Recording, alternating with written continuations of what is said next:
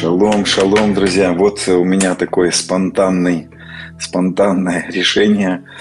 А, чувствую, что Дух Святой подтолкнул меня, пока у меня есть время свободное, записать а, эту школу, записать эти а, послания в, этот, в это время. Вы могли бы заметить по моим предыдущим школам, я много говорю и много учу. То есть мои уроки длинные, я делаю это специально, потому что у меня, к сожалению, не так много времени, чтобы выйти в эфиры такие, что-то записывать. Поэтому я делаю длинные уроки. Если вам будет трудно прослушивать, вы можете для себя это разделять, разбивать и э, прослушивать. Но, друзья, то, что я буду говорить, это будет касаться ума, это будет касаться мышления, потому что э, единение со Христом что я подразумеваю под этим понятием? Я подразумеваю переживание Бога. Я под понятием единения со Христом, созерцание Бога, исполнение Святым Духом, в принципе, это одно и то же понятие. Под этим понятием я подразумеваю переживание Бога. Когда я не просто а, знаю теологически, теологию, я знаю а, истину, но я переживаю Бога. Но, друзья, в моей жизни так получилось, что я начал переживать, созерцать Бога, когда у меня произошли перемены мышления. Поэтому и некоторые из а, каких-то моментов, которые я буду затрагивать в этой школе, я буду делать ссылку на предыдущую школу «Я новое творение», на некоторые уроки, потому что там нужно будет э, что-то пересматривать. Вот. И, а, друзья, я хочу вам сказать, что а, Сегодня единение со Христом, вот такая жизнь в созерцании, в жизнь переживаниях Бога, жизнь переживания Его любви, вот этих вот любовь моя к Нему, Его ко мне, это и есть единение со Христом. Вот эта жизнь, она доступна каждому из нас. Каждому из нас. К сожалению, немногие живут этим, и э, причина не в Боге, Поэтому мы делаем школу, потому что причина абсолютно не в Боге. Мы будем разбирать эти причины, будем разбирать завал, знаете, какую-то плотину, будем разбирать эту плотину. А, будем разбирать эту плотину, которая, знаете, настроили бобры, из-за которой не дает поток Божий двигаться. Да, Бог всемогущий, но а, Он упирается в наши твердыням, наши какие-то э, утверждения ложные, которые понастроены в нашей жизни и которые очень часто не дают нам качественно жить с Богом. Это очень похоже на э, то, когда Божий народ зашел в Иордан, перешли Иордан и зашли в Галгал. Будем говорить еще про Галгал, еще раз будем проговаривать эти темы. Оставим в эти дни всю историю с, со всеми пандемиями, Оставим это в стороне.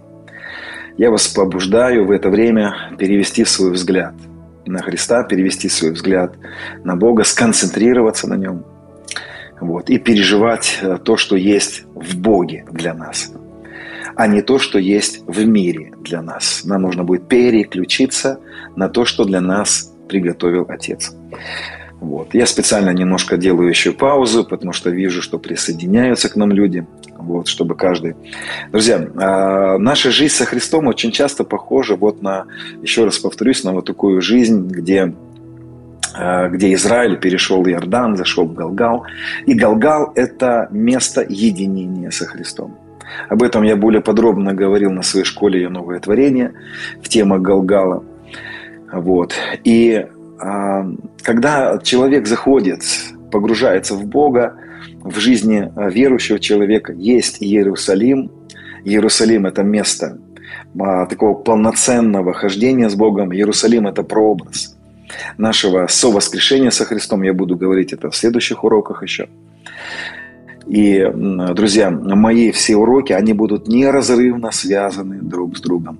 Нельзя будет, чтобы понять то, что я буду говорить, нельзя будет взять и посмотреть только один урок. Это будет полно, полнометражное кино. Нужно будет, это будет многосерийное кино. И чтобы понять, чем все закончится, нужно будет все просмотреть. Вот. Я, к сожалению, вижу, вижу, что э, предыдущую школу, когда я записывал, я вижу, что люди не смотрят, конечно, по очереди все. И мне немножко грустно об этом, потому что все-таки именно последовательность приводит к определенным изменениям в этом случае. Поэтому прослушивайте, будет часть первая, часть вторая, часть третья и так далее. Так вот, наша жизнь, она похожа вот на вот этот израильский народ, который зашел в обетованную землю. И единение со Христом. Давайте представим, что единение со Христом – это Иерусалим. Это наша цель. Иерусалим от Галгала, где они перешли Иордан, до Иерусалима было определенное расстояние. Так вот, я поставлю в это время, еще раз повторюсь, э, Иерусалим – это наша цель переживать Бога, переживать единение со Христом. Но вот есть один город, который стоял на, э, между Галгалом и между Иерусалимом, между нашей главной целью. Это Иерихон. Вот Иерихон – это прообраз твердынь. Потому что твердынями назывались, а, назывались в то время крепости. Так назывались крепости, или как у нас в России называется, это Кремль. Да, это, насколько я знаю, татарское слово. Кремль – это э, вот эти стены, кто был в, в Казани или в Москве, вы видели Кремль, Казанский Кремль. Вот это, была, это и есть твердыня. Определенный город, защищенный стенами. А твердыни могут быть и Божьи, а могут быть и вражьи. Так вот, на пути к Иерусалиму стоит Иерихон. И Иерихон – это главная причина, почему то, что дано нам во Христе как жизнь в глубине познания Бога, переживания Бога, очень часто наша жизнь наполнена не переживаниями Бога, а переживаниями, знаете, всеми в подряд, которые только могут окружать нас, переживаниями, но не Бога. И вот э, что такое Ерехон? Ерехон – это то, что не дает нам переживать Бога. Поверьте, друзья, э, причина, почему многие христиане сегодня не переживают Святой Дух, не живут по Духу, не исполнены Святым Духом, не кроется в Боге, а она кроется в наших утверждениях, в наших твердынях, в наших каких-то э, пониманиях, в наших ложных тенденциях, которые не дают нам очень часто жить качественно с Богом. Поэтому, друзья, а, еще раз хочу сказать для тех, кто присоединился, попробуйте оставить комментарии или вопросы на конец. Я дам время, чтобы задали некоторые вопросы по теме, я попробую ответить. Поэтому мы будем разбираться в этой школе с ерихонами. Иерихоны – это то, что э, стоит на пути вот этого обетования или этой цели единения со Христом. Еще очень важная мысль, которую бы в начале этой школы мне хотелось бы анонсировать, это то, что когда я начал готовить эту тему, она оказалась очень сложной для меня, очень сложной для меня, потому что я живу, переживаю Бога, я переживаю единение со Христом. Конечно, есть глубины, в которые я еще дальше иду, это, а, это не то, чтобы в моей жизни есть уже такое вот то, что вот больше некуда стремиться. Я думаю, что глубина познания Христа, она очень, э, там бездна. Но когда я начал готовить эту школу, оказалось, что это очень трудно выложить изложить какую-то последовательность, изложить какую-то, э, знаете, хронологическую цепочку, как и что, принципы. Это очень непросто на самом деле. Э, так же, как непросто объяснить, что есть любовь между мужчиной и женщиной. Это очень трудно объяснить, это можно спеть. Поэтому, наверное, «Песня песней» книга так и называется, потому что «Песня песней» – это вот, ну как объяснить любовь Христову к нам? Как объяснить нашу любовь к Христу? Как объяснить наши взаимоотношения? Ну, песню спеть и то споешь, и будет многим непонятно. Да?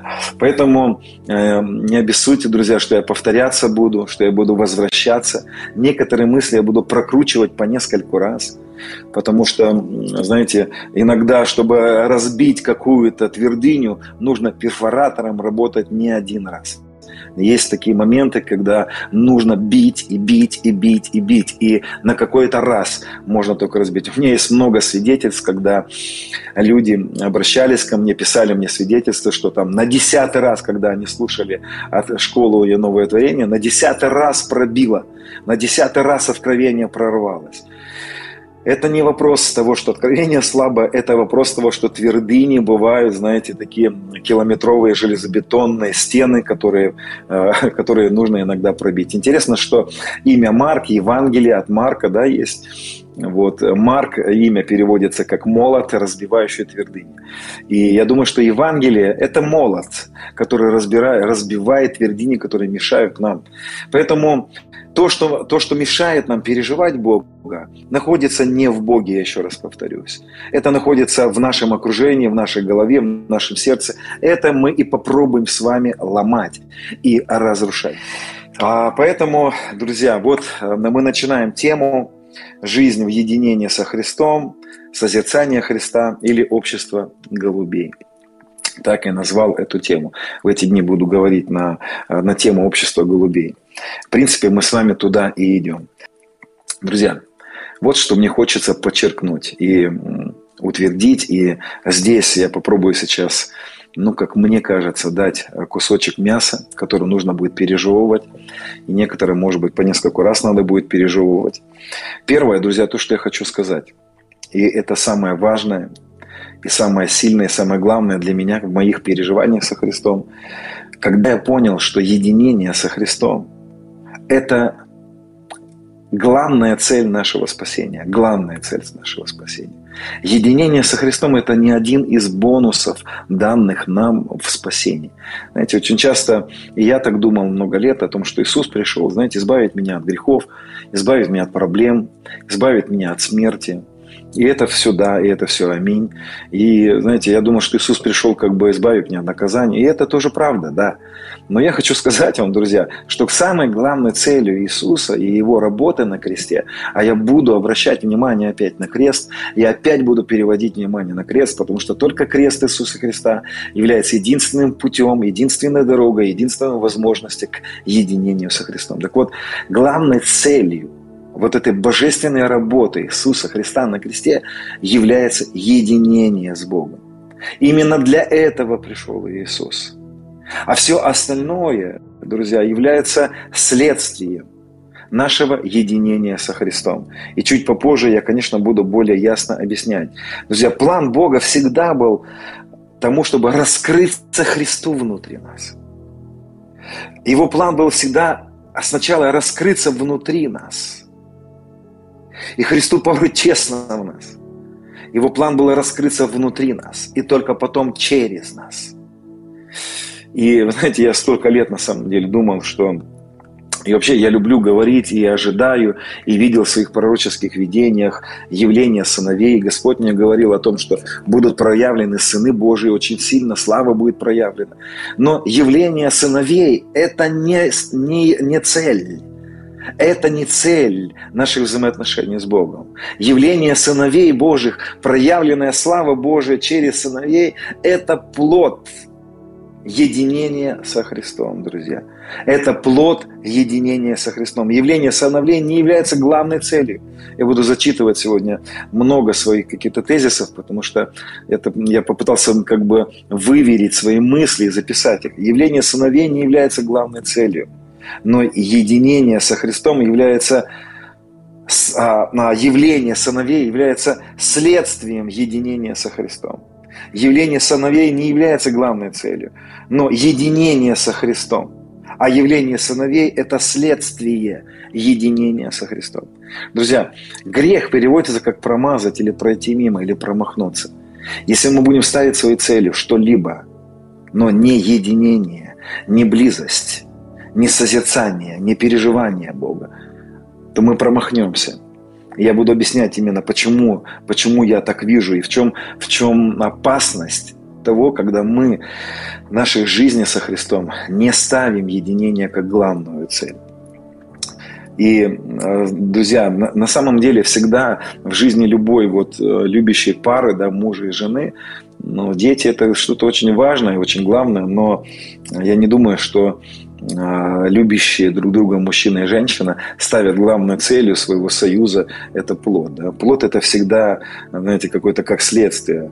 Вот. Это поэтому плод взаимодействия а, нас с Яхве – это наша, наша проявленность здесь, это наше а, явление, это наше продвижение. Вот в еврейском языке есть одна очень интересная буква, я также буду здесь рассказывать некоторые буквы, показывать. Есть одна буква, девятая буква еврейского алфавита, это буква ТЭТ – у, этих, у этой буквы много разных значений, как и негативные, так и позитивные, как во всем пророческом, во всей пророческой символике есть позитивное значение, есть негативное. Так вот, у буквы ТЭТ, э, у цифры ТЭТ, она же и буква, есть позитивное значение. И это цифра 9 также. И вы знаете, что цифра 9, одна, но одно из значений цифры 9 – это беременность. Потому что женщина беременна 9 месяцев – и одно из значений вот этой буквы или цифры, потому что она же буква, она же цифра, это беременность Божьей бесконечной добротой и красотой. Так достигается гармония и мир для неба и неба на земле.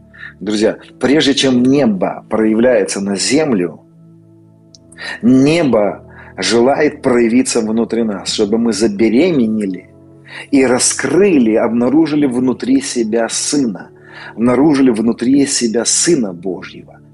И есть время, когда Сын Божий внутри нас обнаруживается – и начинает возрастать внутри нас. И у нас начинает, как у любой женщины, а вы знаете, что церковь имеет такой прообраз женщины, да, невесты или жены Христа, потому что в разных прообразах по-разному показывается. Апостол Павел в послании к Ефесянам 5 главе, там, с 24 стиха говорит, мужья, любите своих жен, как Христос возлюбил церковь. И там уже церковь сравнивается как не невеста, она уже здесь сравнивается как жена. И в одном из прообразей, да, мы как жена Христа. И знаете, это бы прообраз, когда мы раскрываем внутри себя Христа. И любая женщина, есть время, когда она вынашивает внутри себя сына. Так вот, единение со Христом всегда предшествует. Единение со Христом – это вынашивание внутри себя Христа. Это раскрытие, обнаружение внутри себя Христа. Самое главное, то, что нам нужно сделать, пробудиться. Самое великое пробуждение, которое может с нами произойти, друзья. И самое великое э, сокровище, которое мы можем когда-либо обнаружить, это Христос, который поселился внутри нас. И когда мы обнаружим его, нам нужно начать жить с ним. И Христа становится все больше, и больше, и больше, и больше. И вот поэтому женщина вынашивает 9 месяцев. Интересно, я взял тут э, свою волшебную досточку, написал, э, нарисовал здесь эту цифру TED. Вы видите, если я переверну, то она будет похожа на девятку. От этого произошла русская буква Т. Но если вы видите здесь, э, вот это такой как бы сосуд, он рисуется как сосуд, и у сосуда есть такой как бы язычок, который смотрит внутрь сосуда. Поэтому цифра тет, она, она означает, она означает жизнь внутри. Что прежде чем что-то должно вырваться наружу, нам что-то обнаружить надо внутри. Обнаружь что-то внутри у себя. А поэтому в следующих темах мы будем говорить о том, что сегодня, на самом деле, огромное количество верующих, они же не понимают, что, а, да, животик кто-то пишет, да, это животик. Это можно перевернуть, да, и показать как животик. Чрево. В чреве, в нашем чреве Христос. И очень много людей сегодня живут за завесным христианством, знаете, где Бог еще где-то там, и мы будем тоже эти твердыни раскрывать, будем открывать эти моменты, вот, чтобы помочь прийти к осознанию разрушить эти ерехоны, которые, знаете, где-то Бог там, и мы его где-то ищем, и об этом поговорим. Нет, Христос внутри нас. Начните обнаруживать Христа внутри нас. Попробуйте осознать и принять прямо сейчас уже Христос недалеко из нас, от нас. Он внутри нас. Он внутри нас. Скажи вместе со мной, Христос во мне. Я во Христе. И это первое, то, что, конечно, нам нужно с вами определить и обнаружить. Вот. И в жизни с Богом мы можем увидеть Бога в нас, но есть более высокое предназначение – это жизнь в единении с Ним. Еще раз, В жизни с Богом мы можем увидеть сначала Бога для нас. Это такой, знаете, детский уровень христианства, когда мы обнаруживаем Бога для нас. И мы видим, о, Бог нам дал машинку, Бог нам дал квартиру, ой, Бог благословил нас этим, ой, Он исцелил нас. И мы сначала встречаемся с Богом, который для нас что-то совершает. И Он где-то там. Но есть другой уровень, когда мы должны обнаружить Бога внутри нас у нас он обнаружится внутри нас, а потом мы обнаружим еще более глубокий уровень, когда он, Христос проявляется через нас. И я снова в муках рождения, доколе не изобразится в нас Христос. Но, друзья, Христос не будет проявлен, пока мы не перейдем из уровня Христос для нас, когда мы приходим в уровень Христос в нас. И вот эта жизнь с Ним внутри, этот потенциал, это главная цель, которую всегда преследовал Господь. Это то, чтобы мы обнаружили Его внутри нас. Обнаружив Бога внутри нас, нам нужно следующий шаг сделать. Начать познавать Его, начать жить с Ним. И я также делаю анонсы, мы будем говорить о том, как практически это переживать в следующих уроках. Буду открывать эти моменты. Вот. И Псалом 26 говорит, «Одного просил я у Господа, того только ищу, Господи». Давид понимал, что искать надо было, чтобы пребывать мне в доме Господнем во все дни жизни моей, созерцать красоту Господню, посещать храм его. Для него это была просьба, для Давида это было его желание, но во Христе все желания Давида уже были исполнены. Давид хотел посещать храм, Давид хотел пребывать в доме, но мы сегодня в Доме Господнем, и Домом Господнем для нас является сам Христос, сам Иисус, Яхве, в котором мы поселились, сам Яхве, который поселился внутри нас – Поэтому я стараюсь сегодня вот опять задеть эту твердыню, которую а, которая может нам порой мешать. Бог где-то там, Бог где-то... Нет, Бог в нас. И Отец, и Сын, и Святой Дух поселились внутри нас. А мы с вами поселились в Отце, в Сыне и в Святом Духе. И э, я приглашаю вас сейчас начать раскрывать это верой. Начать не просто слушать, а начать прямо сейчас растворять это верой. Я благословляю вас прямо сейчас раскрыть это. Друзья, я еще раз хочу повторить, что главной целью спасения было единение со Христом. И если мы ставим что-то, а, знаете, единение со Христом, единение с Яхвой – ставим как одну из очередных вот таких благословений. Вот Бог исцелил нас, а потом Он обеспечил нас, а потом Он нас э, освободил от греха. И вот еще Он нам дал единение. Если это в одном череде стоит, то мы глубоко ошибаемся, и мы будем реально совершать самую великую ошибку в своей жизни. Потому что, еще раз хочу повторить, единение со Христом – это цель это цель. А все остальное – это следствие нашего единения со Христом. И если это по-другому, то это очень печально. Я буду объяснять сейчас, почему это печально, друзья. А, чтобы нам понять, почему а, Господь поставил вот эту цель или дает нам, вот эту, ну, так скажем, направляет нас и стучит в наше сердце, и говорит о том, что будь со мной, пребывай со мной. 17 а глава Евангелие от Иоанна – это молитва первосвященника. И Иисус обращается к Отцу и говорит, «Отец, Ты дал мне власть над всякой плотью. Всему, что Ты мне дал, я дам жизнь вечно». И жизнь вечная – это знать Тебя, единого Бога и посланного Тобою Иисуса Христа. Вот Иисус говорит, что есть жизнь вечная. Жизнь вечная да знают Тебя. Когда Иисус говорит это слово «да знают Тебя», а, это греческое слово «даат», которое по-другому переводится «познать». И первый раз это слово «знать» или «познать» встречается в Писании, когда Писание говорит «познал Адам Еву». И знать Господа – это не просто учиться в библейской школе, хотя я не против библейской школы, я побуждаю людей учиться, но знать Господа – это, это, знаете, это переживать Бога. А я могу рассматривать предмет, могу пить из этого предмета – вот когда я делаю глоток, я познаю. А когда я смотрю на это, изучаю это, состав, химический состав, я узнаю. Поэтому есть огромная разница, когда мы переходим из знания в познание. Он всегда планировал, что жизнью вечной будет являться познание Бога. Будет являться познание Бога. И вот здесь я хотел бы раскрыть, друзья, то, что, ну, может быть, я не, не раскрывал на предыдущих школах, это более глубокое понимание того, что произошло в Эдемском саду, и от этого будет более ясная картина понимания цели, вообще предназначения, друзья. Я хочу затронуть опять э, мысль о том, что же там было в Эдемском саду, в чем был грех Адама. А, в, чем, в чем глубина сути работы, работы Христа. Я, конечно, затрону какие-то моменты только. Но, друзья, я хочу, чтобы мы понимали, что в чем же был грех Адама. А, давайте посмотрим эту картину вот с такого угла. А, то, как я верю, то, что происходило в Адаме, а, в, в Эдемском саду, и то, что совершил Адам, выглядело примерно вот так, друзья. Когда Господь сотворил Адама, Он вложил в него свой образ и подобие. И э, вопрос, что такое образ и подобие, я буду чуть ниже говорить. Но когда в Адама было заложен, заложен образ и подобие, Господь дал Адаму в этот момент свободную волю. Он дал ему его «я». Он дал ему его осознанность. И вот этот выбор, воля, вот то, что появилось у Адама в этот момент.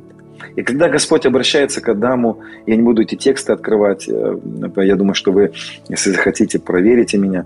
Когда Господь обращается к Адаму, и Он говорит ему, Адам, не вкушай от запретного плода, не кушай от дерева познания добра и зла. Не вкушай. И на нашей школе я разбирал еще э, более глубоко эту тему. Здесь я хочу еще немножко дотронуть некоторые аспекты вести. На мой взгляд, одна из глубин того, что вкроется в этом дереве познания добра и зла, что, на мой взгляд, э, является также деревом познания добра и зла. Друзья, я считаю, что деревом познания добра и зла является наше «я». Отчасти это наше «я». Вы сейчас поймете, почему. Или наша воля – наша воля, которую мы направляем не туда. Когда Господь обращается, когда Отец обращается, когда Яхва обращается, когда Троица обращается к Адаму, а, а, вот с этими словами не вкушает запретного плода, вот что примерно говорит в этот момент Отец. Он говорит, Адам, я дал тебе твое «я», я дал тебе твою волю, я дал тебе твою жизнь, выбор жить и не вкушает запретного плода, он ему говорит в этот момент, не живи самостоятельно. Не будь самостоятельным Богом своей жизни. Адам, пойми, твоя самостоятельная жизнь не сможет увенчаться успехом. Если ты пойдешь в свою самостоятельность, и здесь я хочу включить вот этот термин «самость», самость, а, если ты пойдешь в самость, то ты отлепишься в этот момент от меня, и ты умрешь. И когда Господь объясняет человеку, Он говорит ему, Адам, не думай, что ты сможешь жить без меня. В этот момент Господь говорит человеку, человек, не подразумевай о себе, о том, что ты такой же, как я. Друзья, вот здесь вот надо меня услышать сейчас и быть внимательным. Когда а, я чуть ниже буду объяснять тему, а, буду говорить о образе подобия, что же такое образ и подобие, буду более... Но чтобы понять, что такое образ и подобие, вам надо услышать то, что я сейчас буду говорить. Когда Господь обращается к Адаму, Он говорит ему, Адам, хоть в тебя и заложен образ и подобие, но я без тебя могу, а ты без меня не можешь. Адам, а, я в тебя заложил такой потенциал, что ты в самостоятельности не сможешь находиться один. У тебя нет такой возможности быть одному, быть самостоятельным Богом. Когда Господь обращается к нему, Он говорит, Адам, не обмани себя, не думай, что в тебе есть потенциал жить самостоятельно без меня. Примерно в 15 главе Евангелия от Иоанна Иисус повторяет эту мысль. А без меня не можете делать ничего. А без меня не можете делать ничего. Друзья, на что похоже было, на, на, на кого был похож Адам? И на что была похожа жизнь Адама в Эдемском саду? Это было похоже на лозу и на веточку. Друзья, Господь в этом случае – это лоза. А Адам и мы с вами, в Адаме и вот в этом нашем сегодня бытие, мы как веточка на лозе. Помните, Иисус говорит, я лоза, а вы вету. И без меня не можете делать ничего.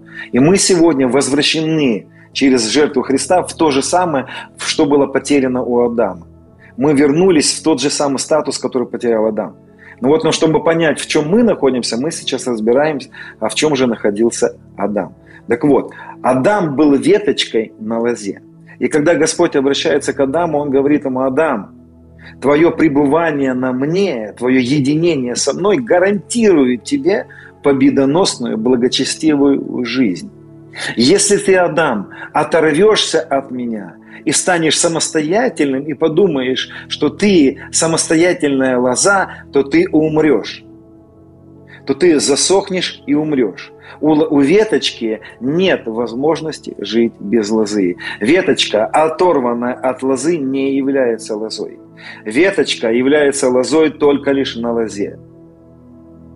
Друзья, вы, нам нужно понять вот эту концепцию. Когда Господь сотворил нас, Он не заложил в нас возможность жить самостоятельной, божественной жизнью, такой же, как у Него.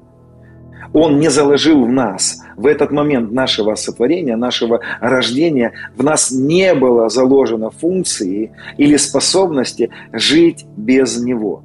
У Него эта способность есть, у нас этой способности нет. Он, лоза, может жить без веточки, веточка без лозы не может жить. Поэтому, когда Адам, когда к нему приходит враг и начинает его обольщать, обманывать, он ему в этот момент доносит такую мысль. Адам или Ева, Ева и Адам, Адам и Ева. На самом деле, веточка, ты такая же, как лоза. И, друзья, в этот момент происходит обман. Адам принимает обольщение. Адам в этот момент а, принимает неправильный образ, и он искажает, да, я говорил это на своей школе «Я новое творение», сатана искажает образ Бога, сатана искажает наш образ, кто мы, он переворачивает, перекручивает нас, он искажает нас в наших пониманиях, кто мы – и вот, друзья, одна из самых главных проблем, которая была внесена в жизнь Адама и в жизнь человечества, это то, что человечеству занесли мысль, веточки занесли мысль, ты такая же лоза, как и а как и Троица, как Яхве. Ты можешь жить самостоятельно. Я хочу вам сказать, что Адам никогда не отказывался жить без Бога. Он не, он не отказывался от Бога, друзья. Он не отказывался, он не говорил, Бог, ну, Яхве, я не хочу жить с тобою, ты мне не нужен. Такого никогда не было. Адам просто заявил, что я такой же равнозначный по своим эпостасям, по своей, э, по своей сущности, как и Яхве. Я такой же точно. Еще раз повторяю, это все равно, чтобы веточка заявила лозе, лоза, я не ветка, а я лоза. Хоть, друзья, нам дано с вами было изначально быть на лозе, нам дано было изначально привилегия быть одно с лозой – но еще раз повторюсь, и об этом я открываю тему больше подробно в теме «Прелесть». Вот в предыдущей школе я говорил, что я постоянно буду ссылки делать на предыдущую школу. Вот я раскрывал там эту мысль о том, в чем была прелесть Адама, в чем было прельщение Адама. Слово «прелесть» по-другому переводится как «тонкая лесть самому себе». Тонкая лесть самому себе. Я Яхве, я такой же, как Бог. Да, друзья, а, в нас заложен образ и подобие. Еще раз скажу, я сейчас буду раскрывать, в чем этот образ и подобие. И наперед забегу, скажу, что образ и подобие – это единение со Христом. Более ясно сейчас раскроем. Давайте еще другой прообраз представим, да, вот той картины, которая там происходила. А, вы знаете, что Писание говорит о том, что мужчина и женщина, да, отлепится муж от родителей своих, прилепится к жене своей, станут двое одной плотью. Так вот, здесь очень похожая картина показывается, как веточка и лоза. Вот супруга и супруг, мужчина и женщина, соединяясь, становится одно. Становится одно, но не становится одним. Мы во Христе, мы со Христом не становимся самим Христом, мы становимся с Ним одно. И мы, как церковь, получаем для себя вот эту привилегию а, веточки на лозе. Мы получаем с вами привилегию, как, как жены рядышком с мужем. И да, мужчина и женщина суть одно, и мы с Богом становимся суть одно, но сливаясь в одно с Богом, мы не являемся подобными им в смысле ипостаси, в смысле нашего, а, нашей похожести, наше единение со Христом в различиях.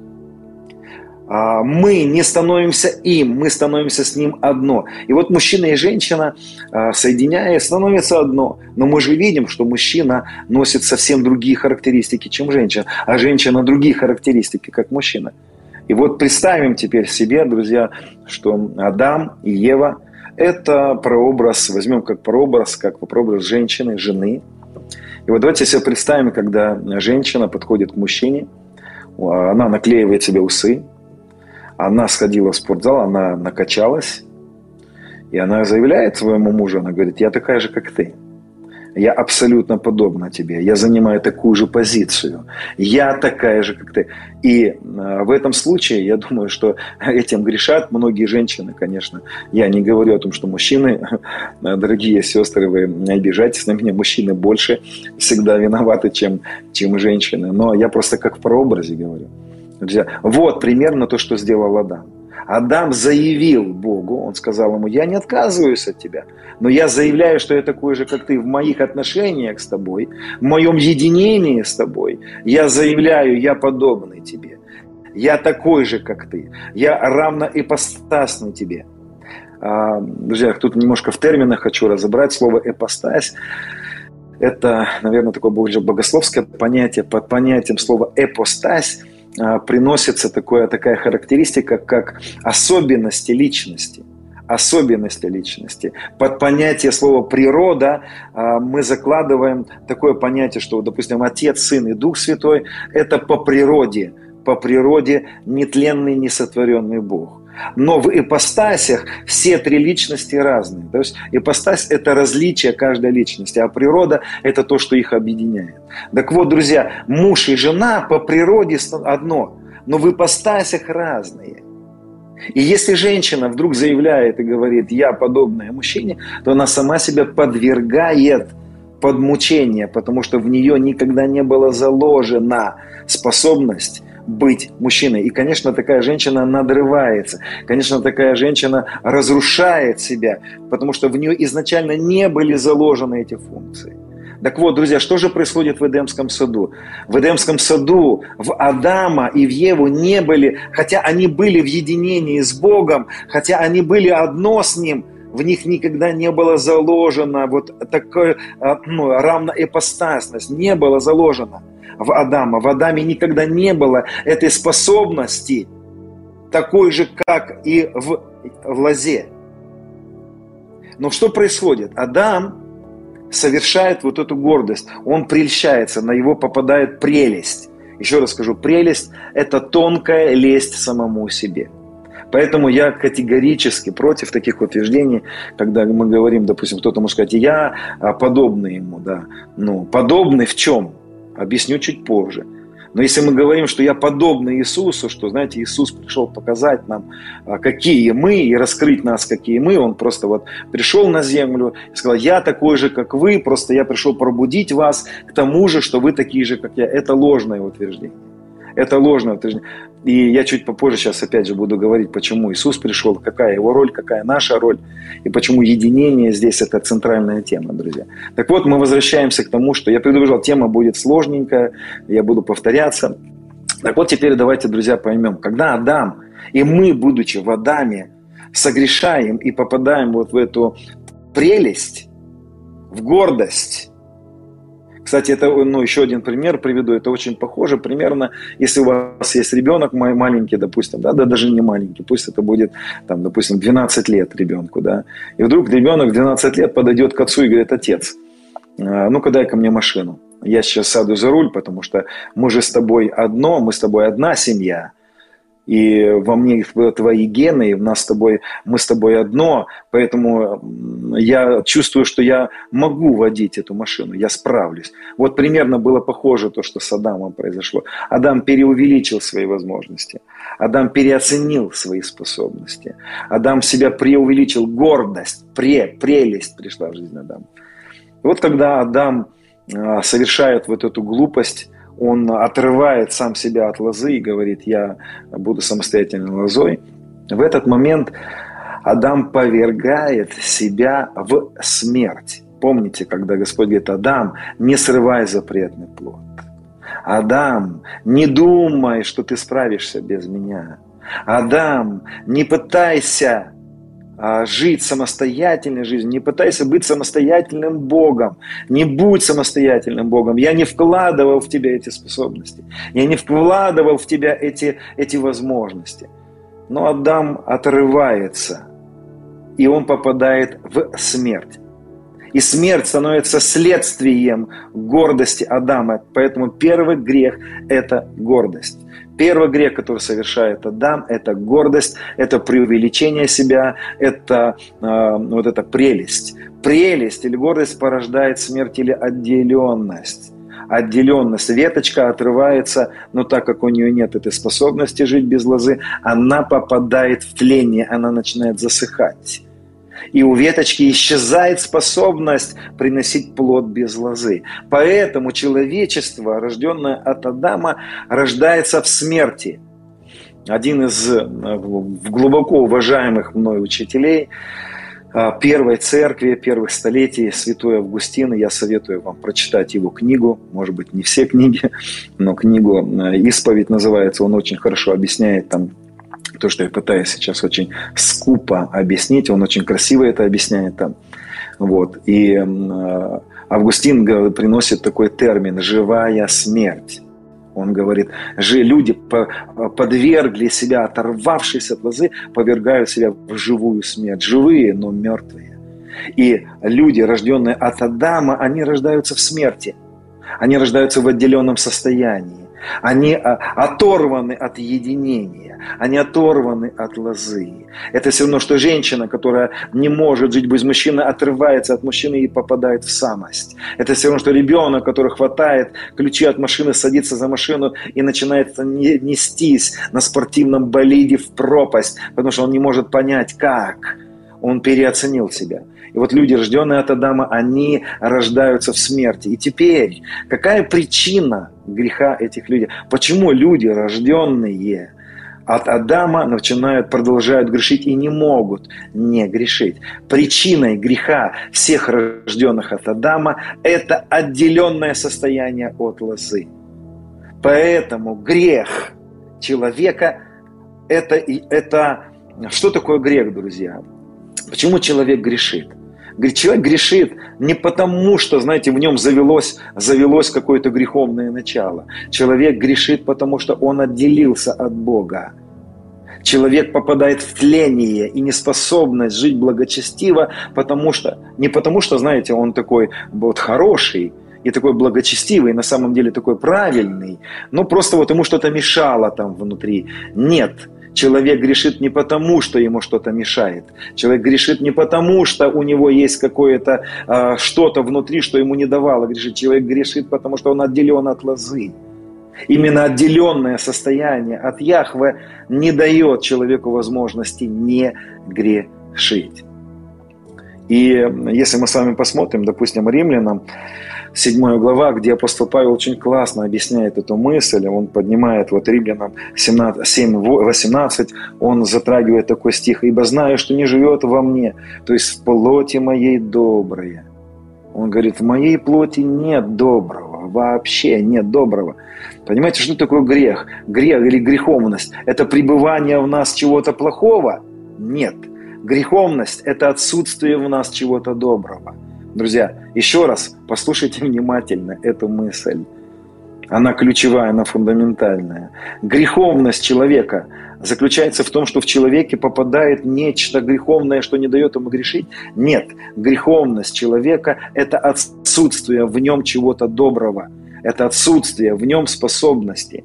И Павел здесь говорит, что не живет во плоти моей, во мне что-то доброе, а, нет во мне этой способности. Знаете, веточка, оторванная от лозы, у нее уже перестает появляться возможность приносить плод. То есть отделенное состояние от Бога – это нечто нейтральное, в чем нету ничего ни хорошего, ни плохого. И дальше Павел говорит, потому что желание добра есть как бы во мне, но чтобы сделать онного не нахожу. Так вот, человек почему грешит? Потому что в отделенном состоянии от Бога он не находит в себе способности не грешить. Человек не находит в себе способности жить благочестиво. Почему люди не живут благочестиво? Потому что им что-то мешает? Нет, потому что у человека никогда не было этой возможности жить благочестиво. Еще раз повторю, Павел говорит, но чтобы сделать онное, доброе, благочестивое, хорошее по заповеди, в себе не нахожу. Понимаете, как и ветка, оторванная от лозы, не может в себе найти способность принести плод. У нее просто отсутствует эта способность. Поэтому проблема человека заключается в оторванности от лозы.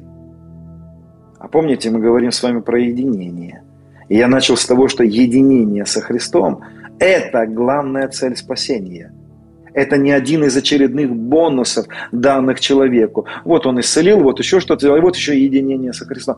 Так я вам хочу сказать, а в чем проблема, оторванная от лозы веточки? Вот, вот тебе, тебе такой вопрос такой другой задам. Вот на, на что очень часто похож человек? По человечество очень часто похоже, да, в большинстве своем, на вот эту оторванную от лозы веточку, которая оторвалась от лозы, и вот она не может никак не грешить. Она не может правильно жить, эта веточка.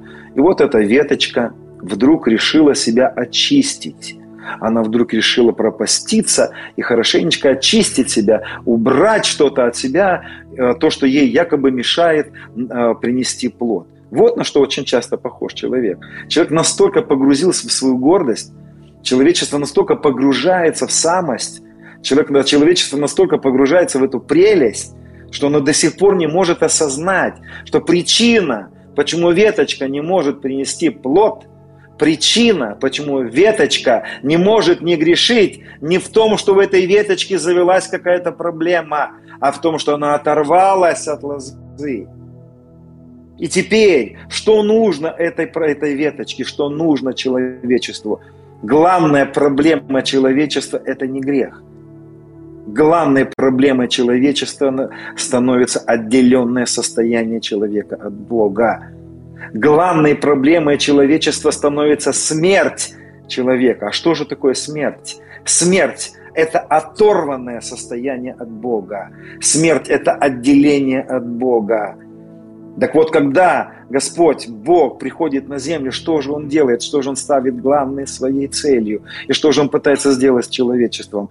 Избавить его от греха? Он берет эту веточку и говорит, веточка, ты все-таки хотела стать лозой, у тебя не получилось. Давай-ка я приду и помогу тебе стать лозой. Вот так мы очень часто думаем, но то, что Иисус пришел для нас сделать. Знаете, люди в своей браваде, божественности, своей гордыне настолько, а, настолько потерялись, что они даже пришествие Христа решили использовать. Они говорят, Иисус, я так рад, что ты пришел на землю. Ты знаешь, Иисус, у меня не получалось быть самостоятельным Богом у меня не получалось, как у веточки стать лозой. Пожалуйста, Иисус, помоги все-таки мне стать лозой. Все-таки давай, Иисус, освободи меня от греха, чтобы я, знаете, самостоятельно пошел и самостоятельно начал жить. Мы приходим к Иисусу, знаете, вот это обманчиво, это абсолютно такое, это опять, это грех человека. Это грех, это опять мимо все. Когда человек приходит к Богу и говорит, Господь, ты знаешь, я вот наркоман, и вот из-за того, что я наркоман, сейчас внимательно меня послушайте, из-за того, что я наркоман, а, моя, ну, вот эта зависимость наркотическая, она не давала мне хорошо жить, она не могла мне дать возможность знаешь, построить дом и быть вот таким самостоятельным. Оно просто мешало мне. Поэтому, Иисус, пожалуйста, избавь меня от наркотиков, чтобы я дальше продолжил быть самостоятельным Богом. Вот на что похоже сегодня христианство. Или представьте себе другую ситуацию – Человек приходит к Иисусу и говорит, Иисус, исцели меня. И я, кстати, не говорю, что Иисус не хочет исцелять или освобождать, но это я просто объясняю тенденции. Приходит человек к Иисусу и говорит, Иисус, исцели меня, пожалуйста. А зачем человеку нужно исцеление? Он вообще ну, он, он не подразумевает единение с Богом, он не ищет этого, ему он не видит это как цель. Он говорит, Иисус, исцели меня. Ты знаешь, вот есть такая болезнь, которая так мешает мне продолжать быть самостоятельным Богом, так мешает мне осуществить свои божественные планы на свою жизнь. Поэтому, Иисус, исцели меня, мне болезнь мешает. А другой приходит к Иисусу и говорит, Иисус, ты знаешь, денег нет. Вот так хочется самостоятельно прожить эту жизнь. Так хочется осуществить свои планы, поехать туда, сделать это, совершить это – ну денег нет. А ты же обнищал ради нас. Ну-ка давай-ка, Иисус, обнищал ради нас, поэтому дай-ка мне денежки, чтобы я смог состояться в жизни, чтобы я смог проявить свое «я», чтобы мое «я» вдруг вырвалось на свободу, и оно осуществило все свои планы. Мы порой вот так воспринимаем Иисуса, а это абсолютно мимо. Это абсолютно мимо, друзья. Он не пришел стать банкоматом просто, хотя он это и делает по своей любви. Очень часто он пообогащает, исцеляет, освобождает, но главной целью во всем этом преследует мысль, дорогой мой любимый сын, дорогая моя любимая дочь, твоя проблема не болезнь, твоя проблема не отсутствие денег, твоя проблема это отсутствие меня в твоей жизни. Вот в чем твоя проблема. И понимаете, Иисус пришел на землю не просто освободить эту веточку – который продолжает думать, что она все справится со своей божественной миссией. Он пришел освободить нас от смерти. Он пришел освободить нас от того выбора, который все мы по глупости совершаем, от выбора жить без Него. Потому что причина всех проблем наших – это не болезни, это не нищета, это наша отделенность от Него. Это то, что человечество решило жить без Него. Это главная причина, это главная беда всего человечества, друзья.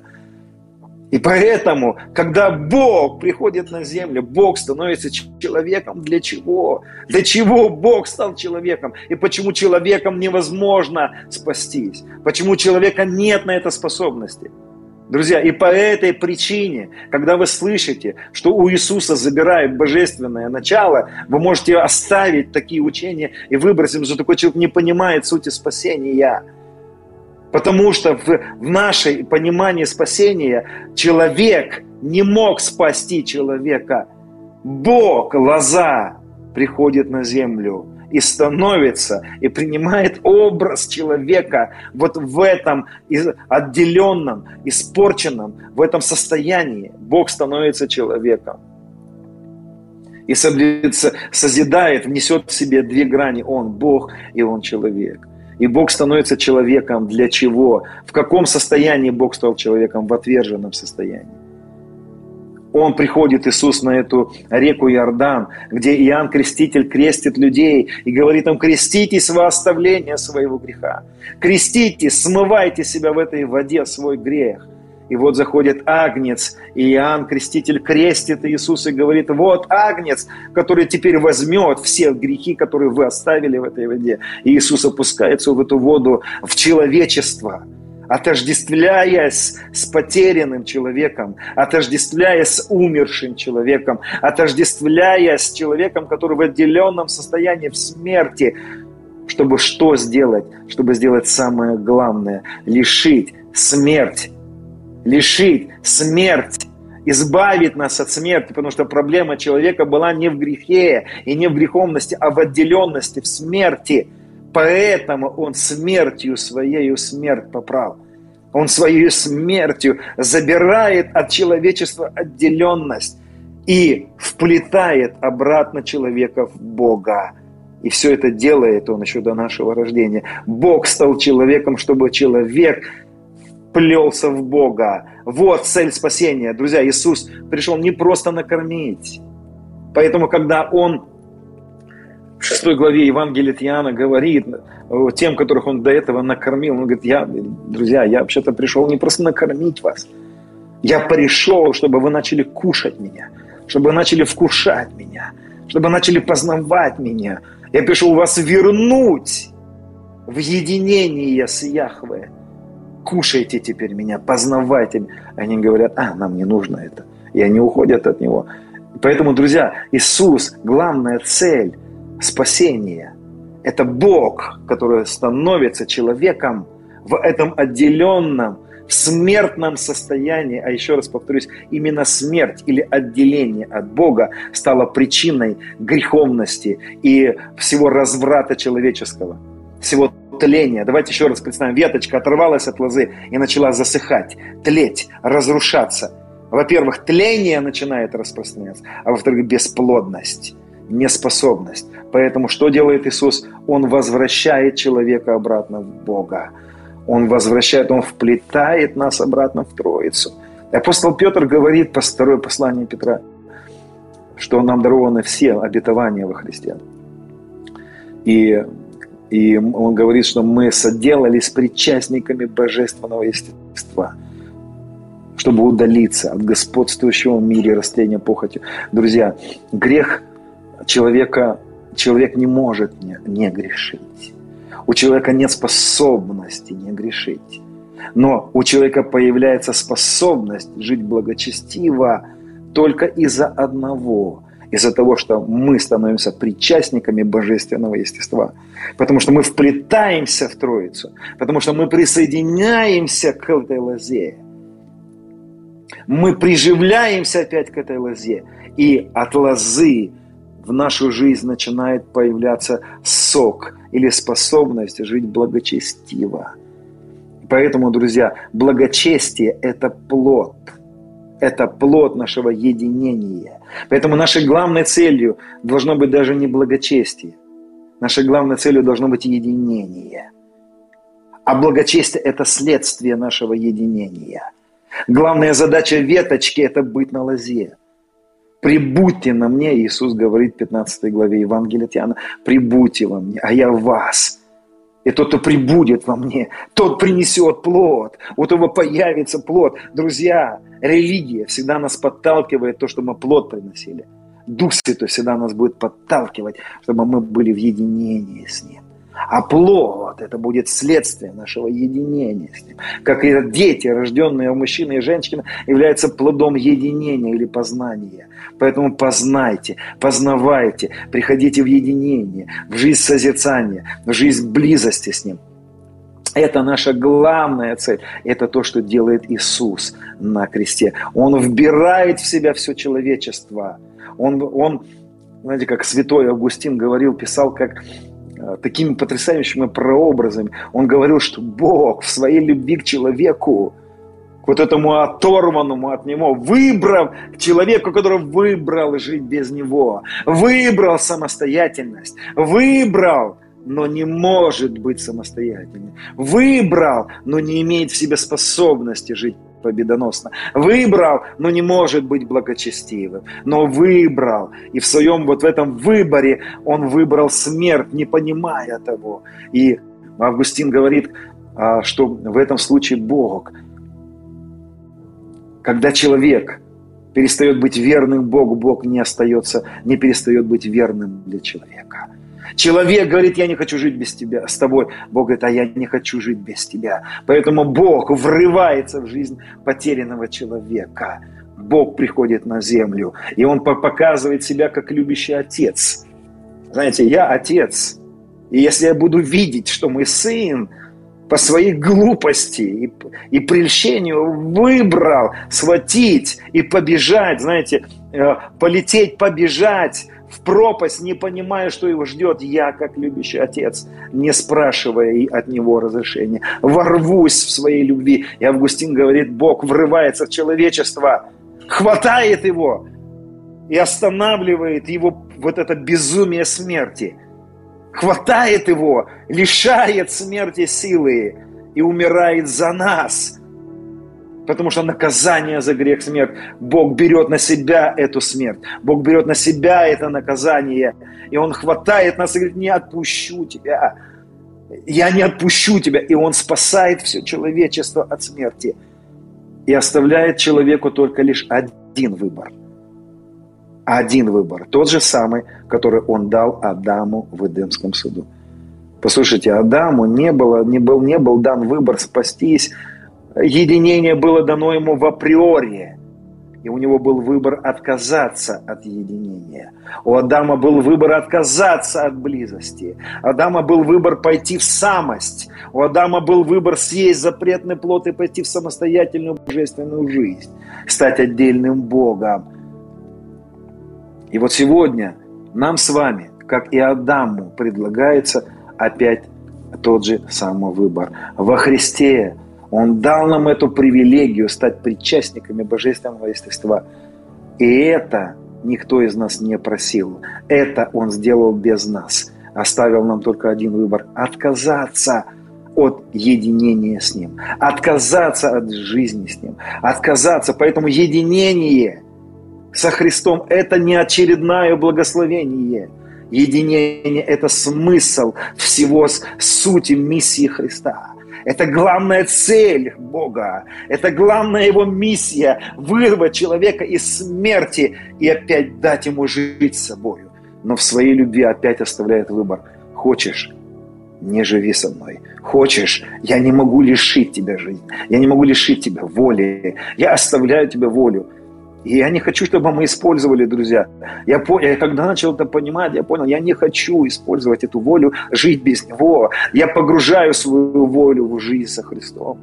Я добровольно погружаю себя. Я говорю, да, Господь. Я говорю, да, Господь. И знаете, друзья, много лет Господь посещал, приходил в прокладе дня, захватывал мое сердце, чтобы я наконец-то понял и вырос из той жизни, когда Он что-то делал для меня – когда Он пригласил меня в жизнь, где Он сказал, теперь я не для тебя, теперь я внутри тебя, а ты для меня, а ты отдашься ли в единение со мною? И Он приглашает нас перейти из жизни, где Бог для нас, где Бог в нас, обнаружить Бога в нас – чтобы потом вместе с Ним провить эту жизнь через нас, где наше служение Богу, это уже не просто что-то мы делаем для Него, где через это единение мы начинаем делать что-то вместе с Ним. Это уже не то, что мы делаем для Него, это уже мы вместе с Ним совершаем, это мы вместе с Ним рожаем, это мы вместе с Ним приносим плод. И вместе с Ним заботимся о том, что совершается. И тогда иго его становится легким, и бремя его становится легким – не тяжелым, потому что это мы уже не делаем что-то для него, а это мы делаем с ним. Знаете, когда мы рожали своих детей, мы делали все вместе. И э, если бы женщина, когда женщина одна воспитывает, ей очень тяжело. А когда она с мужем это делает, это разделение бремени. И вот что всегда хотел сделать Господь. Друзья, вот это главное, главное желание Бога всегда. И поэтому друзья, он, ну, вы поймите только правильно меня эти фразы, он не просто пришел избавить нас от греха. Он пришел избавить нас от самости. Он пришел показать нам, я дал тебе эту волю, но твоя самостоятельная воля всегда, я, он, он всегда планировал, что нашу вот эту волю, мою я, я добровольно из любви к нему поведу к нему, я, поведу, я ее обращу к нему, а не от него. Поэтому, когда он говорит «будьте святы» или «кадош», он имеет в виду «отдели себя для меня, как я отделил себя для тебя». Понимаете, кадош или святость – это не просто «я отделяю себя от греха», «я работаю над собой», «я больше не буду грешить». Иисус дал, сказал «не грешить». Нет, да у тебя, у веточки нет такой способности отделить себя от смерти. То, что Он просит нас, Он просит нас отделить себя от, от попыток быть самостоятельным Богом, друзья. А когда человек решает бороться с грехом, это как раз-таки и есть грех. Потому что он опять, веточка опять вдруг заявляет, я смогу победить грех. Я все-таки смогу победить тление. Я все-таки смогу принести плод.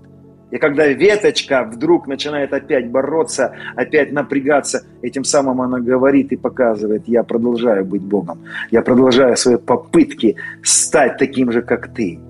Поэтому то, что он всегда планировал, не то, чтобы мы боролись или отделяли себя от греха. Как? Я не знаю ни одного человека, который бы это получил. Он всегда планировал, чтобы мы отделили себя от самости, от попыток, от глупости, от гордости, что мы что-то можем делать без Него. Отделили себя от этой самости, отделили себя от этой гордости и отделили себя в единение.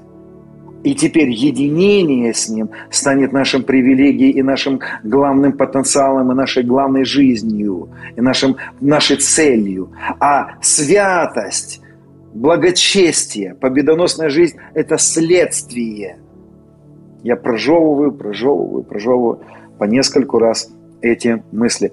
Друзья, когда апостол Павел говорит, что помышления плотские, римлянам 8.6, помышления плотские – суть смерти, помышления духовные – жизнь и мир. Потому что плотские помышления – суть вражда против Бога.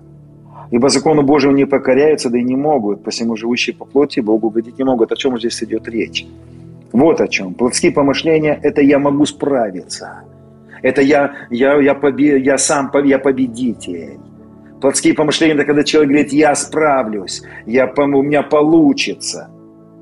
Это когда человек пытается справиться с грехом или быть благочестивым сам.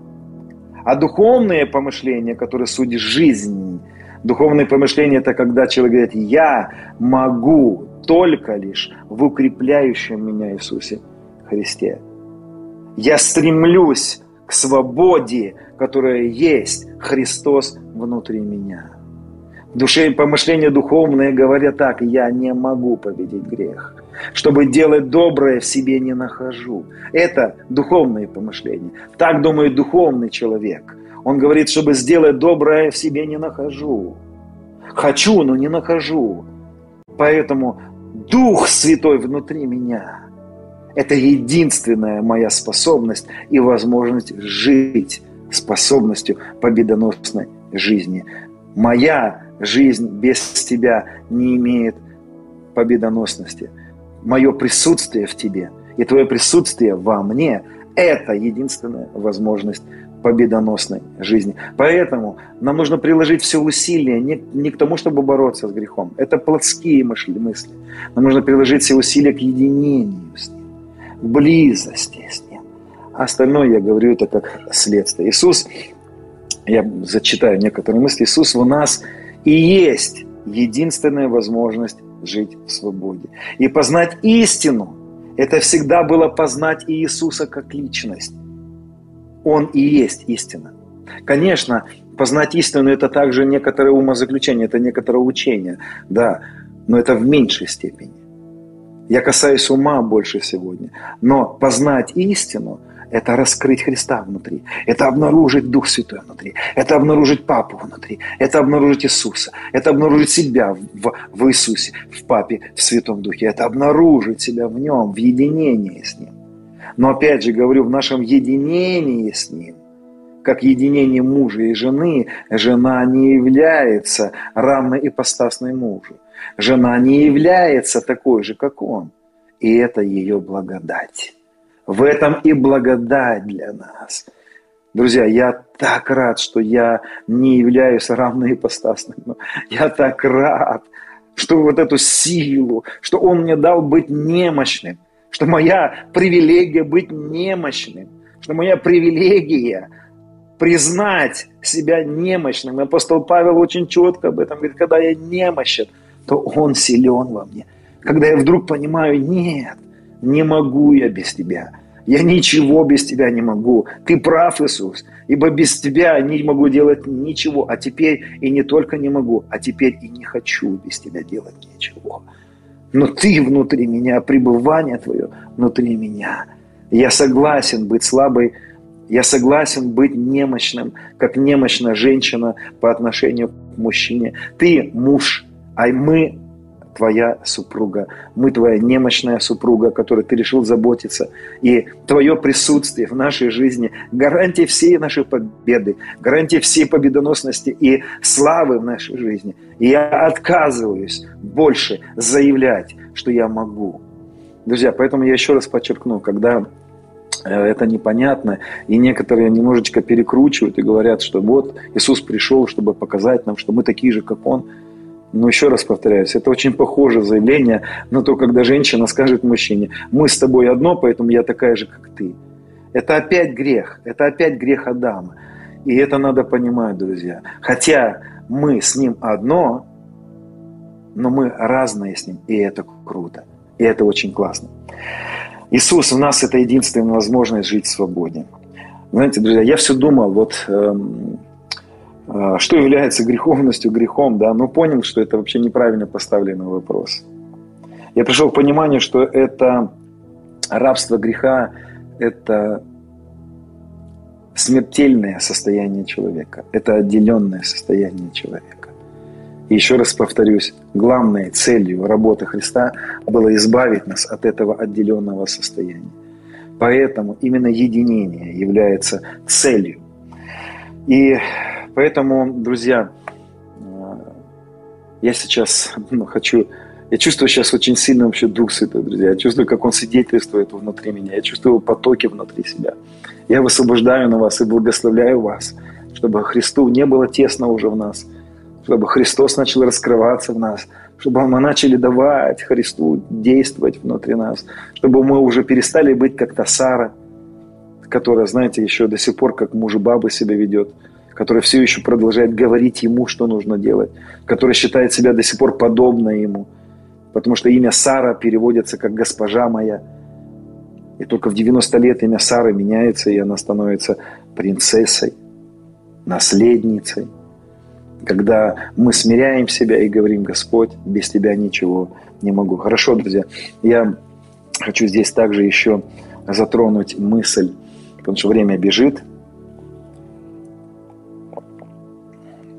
Я говорил вам, что я затрону здесь мысль а, в образы подобия, образы и подобия.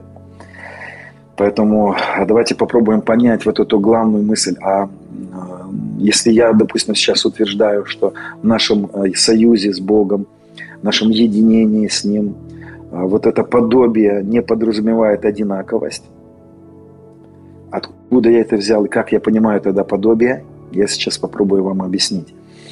Это поможет нам. Мне это очень, очень сильно помогло. Смотрите, это написано в Бытие 1, 1 главе 26 стихом. «И сказал Бог, сотворим человека по образу нашему и по подобию нашему». Первое, то, что я хочу здесь заметить, есть разные учения на эту тему, образы и подобия, но такая классическая протестантская мысль, я с ней согласен, что образ и подобие – это а, суть одно и то же понятие. Почему оно здесь разделяется? Потому что а, образ и подобие хоть и имеют в виду что-то одно, но немножечко с разных сторон заходит и рассматривают этот объект.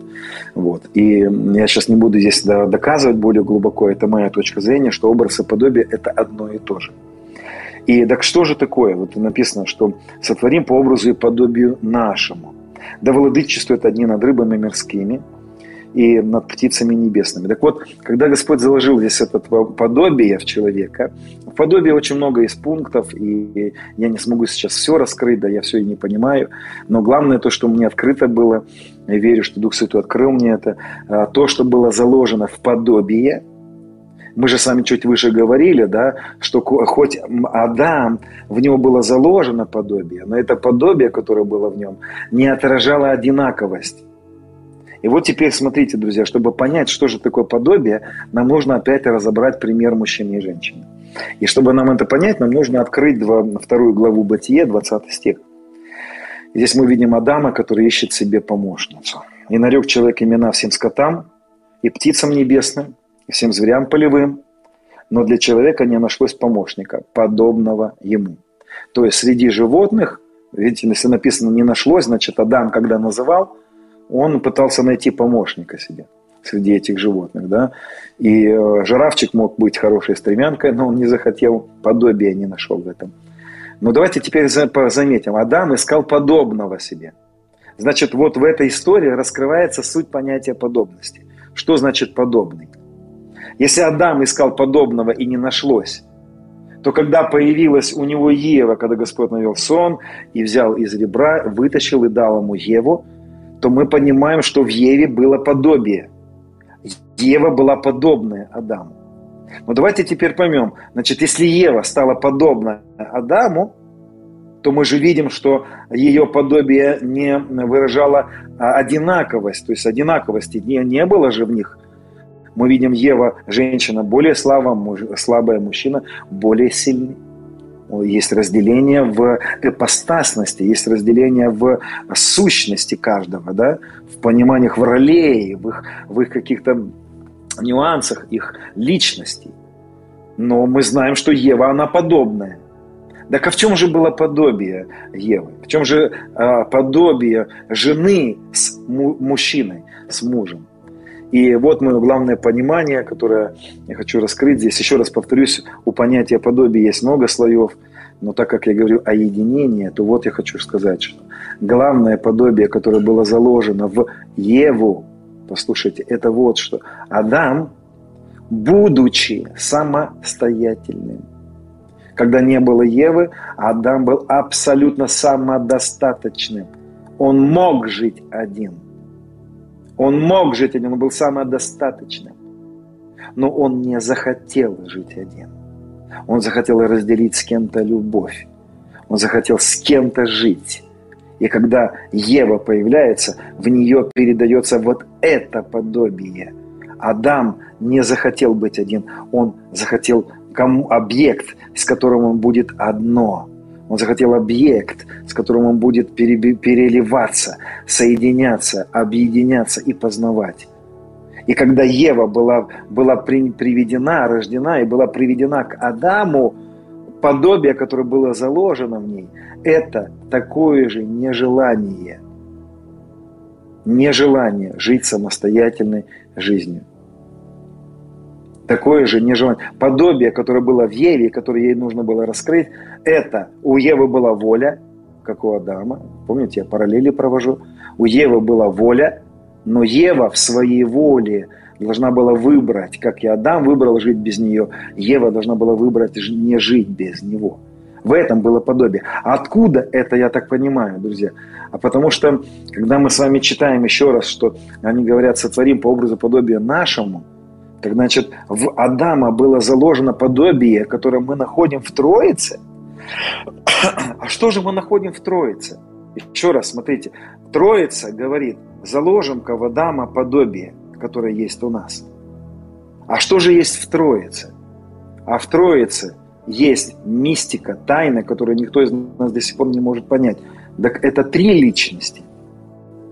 Вроде три личности. Да, это три личности, это три лица, это три эпостаси, это три суверенные личности, которые суть одно. Так у нас один Бог или у нас три Бога? Нет, у нас один Бог в трех лицах. И вот это, что это такое, друзья? Как это объяснить? Я своим косноязычным языком попробую примерно объяснить. А, в этом случае три личности решили для себя, я не знаю, в вечности, когда это произошло, решили для себя, что ни одна из личностей Троицы не назовет себя отдельным Богом. Но каждая личность, отдавая себя другой, переливается в единение друг с другом.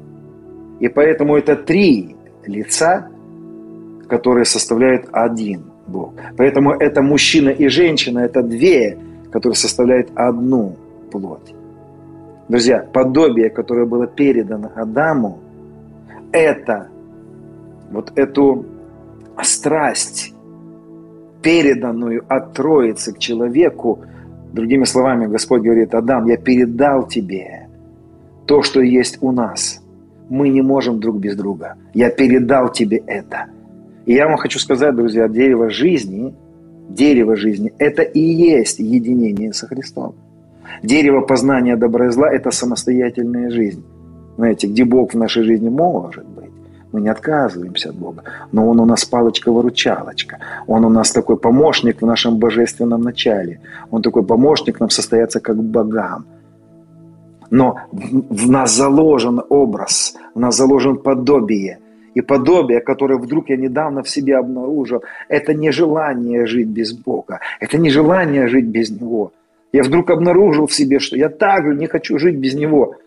Друзья, когда Адам и мы в Адаме захотели жить самостоятельно, он не поменялся, он не захотел жить без нас. Даже когда человечество не захотело жить с ним, он не захотел бросить нас, он не может изменить себя. Его сущность не меняется – И вот эта сущность, его, его сущность была заложена в нас. Его вот это подобие ему было заложено. И подобие сегодня раскрывается в единении. Наше подобие Богу – это не желание жить без Него. Как каждая грань Троицы, каждая личность не желает жить друг без друга. Поэтому мы до сих пор не можем понять и никогда не сможем понять, как три суть одно. Это три или одно. Это тайна, это глубина, это то, что трудно объяснить, но это можно познать. И Он приглашает нас раскрыть подобие. Он приглашает нас сегодня раскрыть то, что заложено в каждого из нас. Этот образ и подобие. А еще раз повторяю, образ и подобие – это наша тяга, ответная к Нему. Это, наша, это Христос внутри нас. Это мы во Христе. Это мы говорим, Иисус, я не хочу без Тебя. Он говорит, а я без Тебя не хочу. Я без тебя не могу. Он говорит, а я без тебя не могу. Я решил не быть без тебя. Понимаете? Дело в том, что на самом деле лоза может без веточки, но лоза решила, я не могу без веточки. Лоза решила, я не могу без тебя. Мужья, любите своих жен, как Христос возлюбил церковь и предал себя за нее. Христос говорит, церковь, я не могу без тебя. Ты убежала от меня. Ты решила быть самостоятельной. Ты думаешь, что ты справишься. И ты падаешь, и ты разрушаешься в своей самости. В тебе не было таких способностей. Я не давал тебе таких способностей, но ты в своей гордости и прелести убежала. Но Христос так возлюбил церковь, что предал себя за нее. Это его подобие, это его сущность. Его сущность в том, что он не желает жить без нас и не может жить без нас. Хотя может, но не может. Господи, как это все объяснить? И вот сегодня в этой школе я хочу пробудить, я хочу пробудить, я хочу пробудить этот образ и подобие, которое в нас заложено. Эту тайну, которая в нас заложена, это Христос, который в нас. Это пробудить сущность, такую же, как у Него, как Он говорит, моя сущность не могу жить без Тебя. Так и твоя сущность пусть пробудится и скажет, я не могу жить без Тебя. Иисус, Ты не просто банкомат – Иисус, ты не просто больница, ты не просто пришел исцелить. Ты не просто пришел спасти меня от моих грехов. Ты пришел спасти меня от моей самости, от моей смерти. Чтобы, соединившись с тобой, я перестал грешить. Чтобы, соединившись с тобой, я пережил исцеление. Чтобы, переживший, соединившись с тобой от лозы, я получил обеспечение. Мое сонаследие, мое сопереживание, сопребывание с тобой, друзья. О, Господи! Оре медикина лабро сондо крома найдес. Друзья, в этот момент, когда сотворяется человек, когда рождается, это вот это то, что в послании написано «человек». Кто есть человек, что ты помнишь его? Кто человек, что ты посещаешь его? Кто он для тебя? Сын, сыновья Божьи, Сын Божий – Сын, который решил уйти от отца. Сын, который при живом отце решил сказать ему, отец, дай мне мою часть имения, я буду жить самостоятельно. Вот что произошло в Эдемском саду. Но так как он не может жить без отца, он растрынкал все свое имение с блудницами, с, все потерял, потому что у сына не было возможности жить без отца. И Евангелие в том, что мы сегодня возвращаемся к Отцу, любящему Отцу, который возвращает нас в наследие, который дает нам все потребное.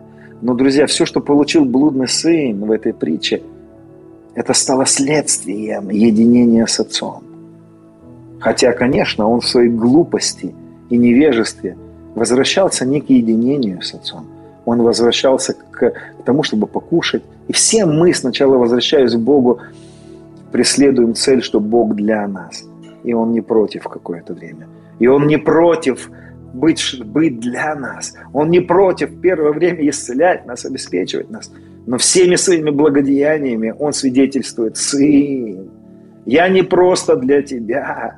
Сын, ты есть моя главная цель. Дочь, ты есть главная моя цель. Быть с тобой – это моя главная цель. Поэтому выбери, чтобы я уже не просто был для тебя палочкой-выручалочкой. Выбери, чтобы я стал жизнью твоей. Поэтому, друзья, Иисус, Он не просто пришел показать путь. Это не просто очередной гуру, который, знаете, пришел просто сказать, что делать, а что не делать. Вот есть был Буду, был еще какой-то учитель, были раввины. И вот еще и пришел Иисус научить нас, как жить. Нет, Он не пришел научить нас, как жить. Он пришел стать жизнью. Он пришел избавить нас от смерти и стать нашей жизнью. Он не просто пришел показать путь, как идти, как правильно жить. Он пришел сказать «Я путь». Это я твой путь, это я жизнь твоя, это я твое начало, это я твое дыхание. И когда, друзья, когда сотворяется человек, вот до шестого дня мы видим в бытие написано, у нас наш Господь, Он всегда позиционируется как Элохим, Элохим, во множественном числе. И вот когда появляется человек, вдруг появляется имя Яхве. Яхве. Это первый раз, когда появляется имя Яхве, именно после того, когда рождается человек, сотворяется человек, появляется человек. А так что же такое имя Яхве? Как переводится имя Яхве? Друзья, один из моментов, как... Вообще у имени Яхве, конечно, глубина большая. Йод, Хей, Вав, Хей. Но одна из самых глубоких пониманий, которое открыто было мне, то, что я нашел, это одно из пониманий слова Яхве. У нас синодальный перевод говорит Яхве – это «я есим». И согласитесь, это трудно понять, что такое «я есим». Ну, есть ты и что?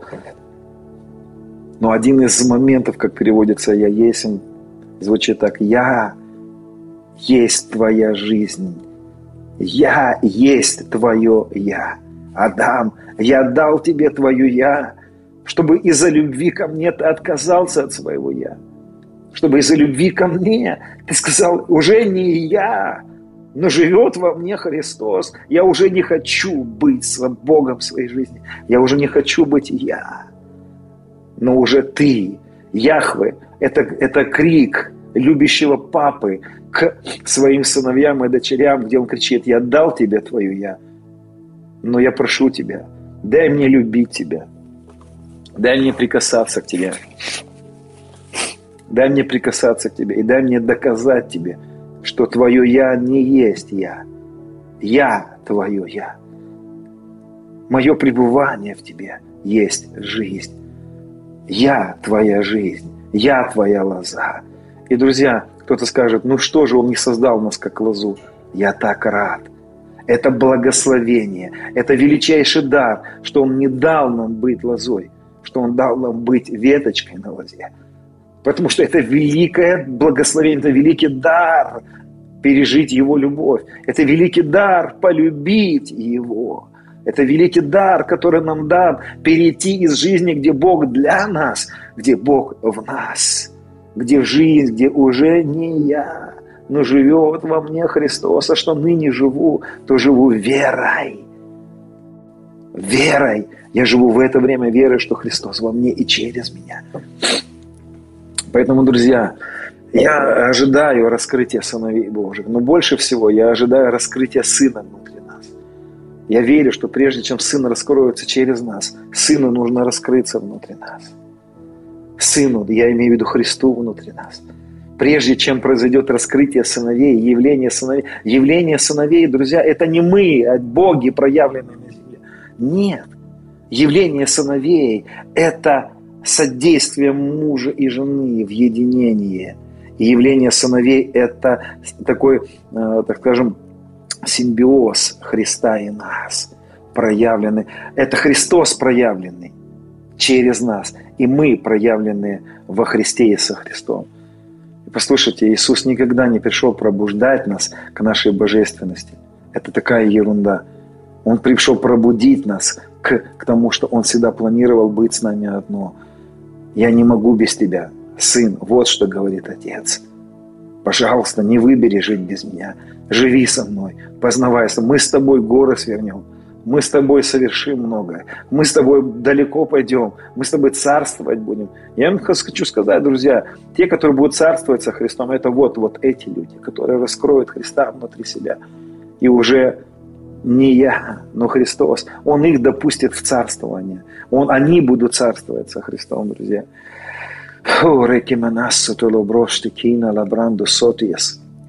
Поэтому, дорогие, дорогие друзья, дорогие братья и сестры, Я знаю, что я сейчас, может, ну, в большинстве своем, наверное, как убеждаю в этой теме, я больше ну, показываю, что ну, не, бу, ну, не ставьте единение с Богом как что-то, вот, ну, может быть, а может и не быть. Если нет единения, тогда вообще бессмысленно все. Если Он для нас просто как банкомат, мы продолжаем быть богами тогда. Мы продолжаем жить самостоятельно. И позвольте, я буду заканчивать. И я в последнее время начал понимать то, что со мной произошло где-то вот 16 год. Я очень часто рассказываю эту историю когда э, ночью ко мне пришел Иисус, и там были многие интересные моменты. Не хочу сейчас все это заострять.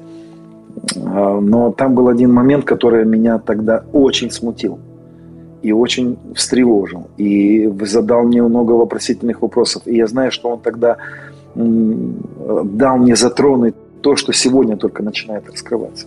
И когда я начал внутри Христа путешествовать, созерцать Его красоту, со мной начал происходить один очень интересный момент. Я был в таком наслаждении от Христа, я был в таком наслаждении от Господа, что вдруг я, я подумал, а я не хочу быть больше собой.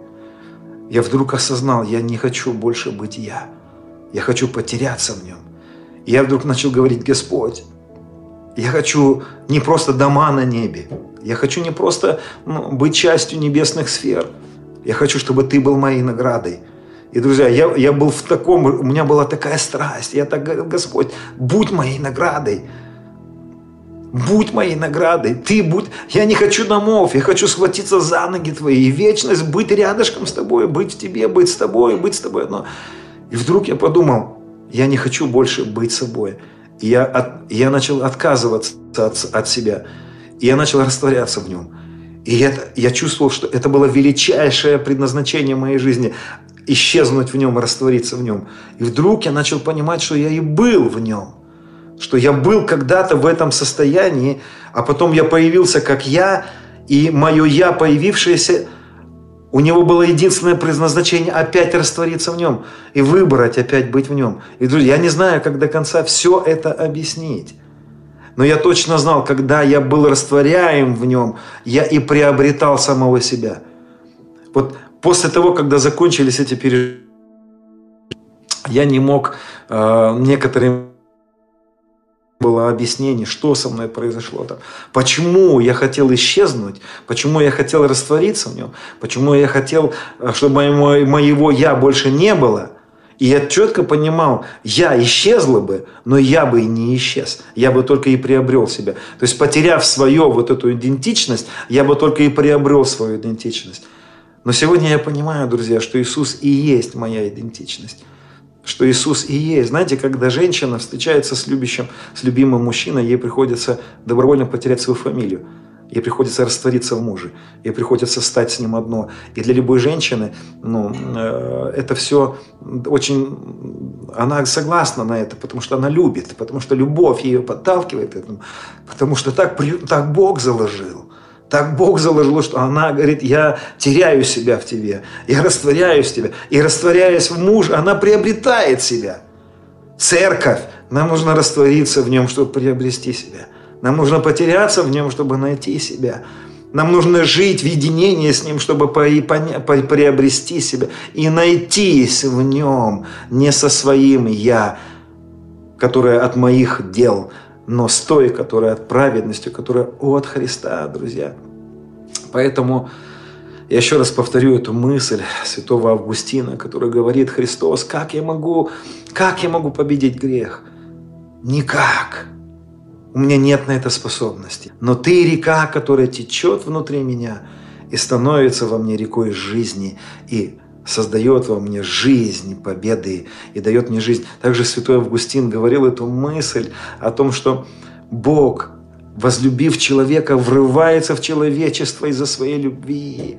Бог становится человеком, чтобы человек стал одно с Богом. Бог человек обожился. Так потом называлось, так потом перефразировалась эта мысль. Бог очеловечился, чтобы человек появил возможность стать одно с Богом. Друзья, Бог не стал человеком, чтобы человек стал отдельным Богом. Нет, Бог стал человеком, чтобы человек отказался от своей божественной глупости и, присоединившись к Богу, стал с ним одно. Это суть. Это суть всего спасения нашего. Это я коротко попытался, знаете, объяснить всю вот эту глубину работы Христа. Христос и есть наше подобие в нас. Христос в нас и есть образ и подобие. Христос, раскрытый Христос, я раскрытый для Христа. Это раскрыто мое подобие. Я раскрываюсь в подобии Ему. Он отказался жить без меня, а я отказа, отказываюсь жить без Него, друзья. Я хочу с вами помолиться сейчас. И хочу с вами сейчас растворить верой. Растворяйте верой, верой мы познаем. Верой познаем, верой познаем. Вера есть путь, как мы познаем Бога внутри себя. Знаете, когда я понял, что Он простил меня, когда я понял, что Он вытащил меня, когда я понял, что Он омыл с меня своей кровью, когда я осознал, что Он поселился внутри меня, когда я осознал, что Он прилепил меня к себе, когда я осознал, что Он опять привил меня к себе, когда я понял вот эту мысль Иисуса, прибудьте во мне, а я вас. И кто прибудет во мне, тот принесет много плода. Я перестал пытаться приносить плод. Я перестал вот эти потуги совершать свои, чтобы принести, принести плод. Я перестал напрягаться принести плод.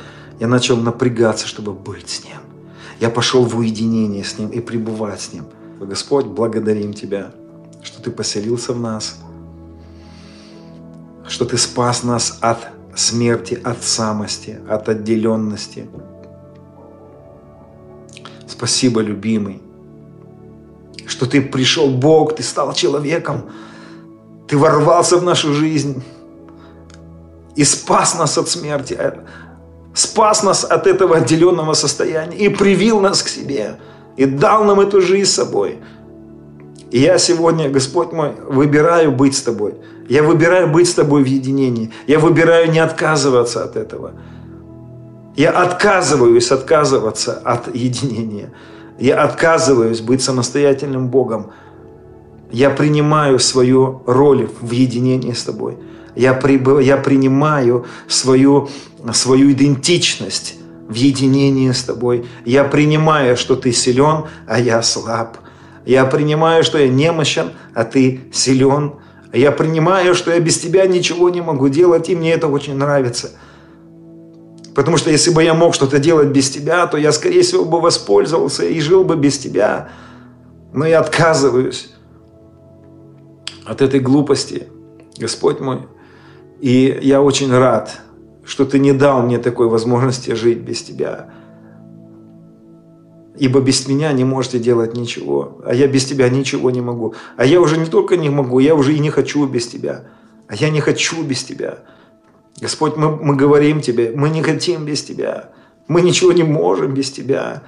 Ты Христос в нас, а мы с тобой одно. Мы твоя супруга. Мы твоя супруга, ты наш супруг. Ты наш возлюбленный. Ты наш старший брат. Я отказываюсь быть сильным. Я принимаю Твое старшинство над собой. Я так рад, что в моем единении с Тобой Ты силен. Ты сильнее меня. Господь мой, Ты сильнее меня. Ты мой старший брат. Ты позаботишься обо мне. Ты выбьешь зубы врагу. Ты сокрушишь врага и мстителя.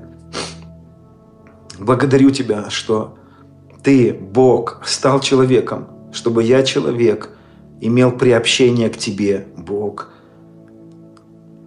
И, Господь, я благодарю Тебя, как апостол Петр сказал, что Ты дал мне такую привилегию приобщиться к божественному естеству, чтобы удалиться от господствующего в мире растления похотью.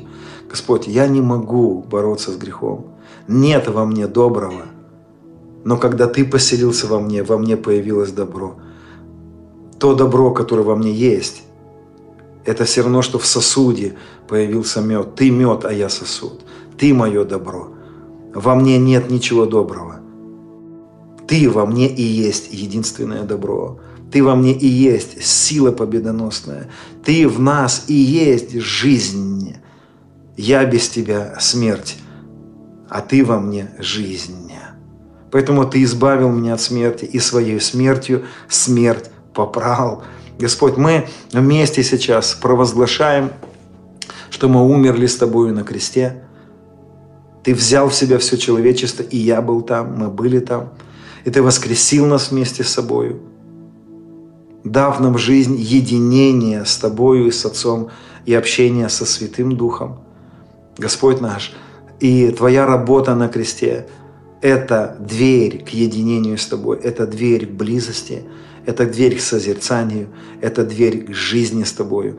Мы любим Тебя, Господь наш, и мы также провозглашаем, что Твое пребывание внутри нас – это исцеляющая сила к исцелению, восстановлению тела – Наше единение с Тобой привело нас к, э, к тому, что Ты поделился с нами своими благословениями. Мы стали с Тобой сонаследниками.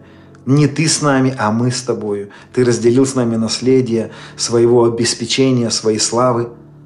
Все то, что слава, которая проявляется через нас, Христос, это Твое пребывание в нас и проявление через нас.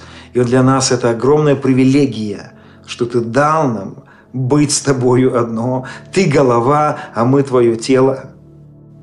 Ты наш супруг, мы Твоя супруга. Ты наш старший брат, мы Твой младший брат. Господь наш, Ты наш Галгал, мы, Ты колесо, мы тоже колесо в колесе. Мы Галгал, колесо в колесе, наше пребывание в Тебе. Господь наш. И если там есть твердыни в сердце, в сердце если есть, Господь, мы построенные врагом твердыни – в разуме, в сердце, пожалуйста, сокруши их Евангелием, сокруши их Евангелием, сокруши их Евангелием, Господь. И я благодарю Тебя, что Ты преследовал цель быть со мной одно, и Ты ее достиг. И я закончу, друзья, тем, что а, тема той фразы, которую я очень люблю говорить, один из известных богословов, доктор Чарльз Бакстер, он утверждал, что Евангелие – это не пригласить Иисуса – в свою жизнь, а хорошая новость о том, что Он пригласил нас и включил нас в свою жизнь, друзья. То, что мы будем делать на этой школе, это, знаете, э, Христос в нас. Ну, представьте себе, Христос – это такая лампада, керосинка.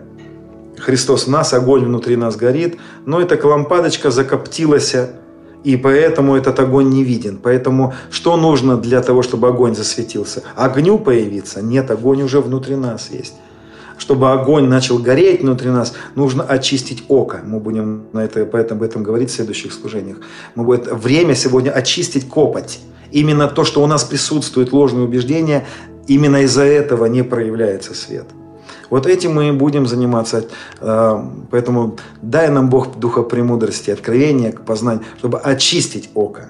Око мы очищаем. Друзья, благословляю вас. Если у вас есть желание э, нас поддержать наше служение, мы будем рады. У нас будет ссылочка по, э, дана по, э, по которой вы сможете высвободить на какое-то благословение или для нашей церкви, или для нашей семьи, мы будем рады. Друзья, но все, что мы делаем здесь, абсолютно бесплатно. Мы ничего за это не берем, ничего за это э, не нужно за это платить. Это то, что я получил сам даром, даром отдаю.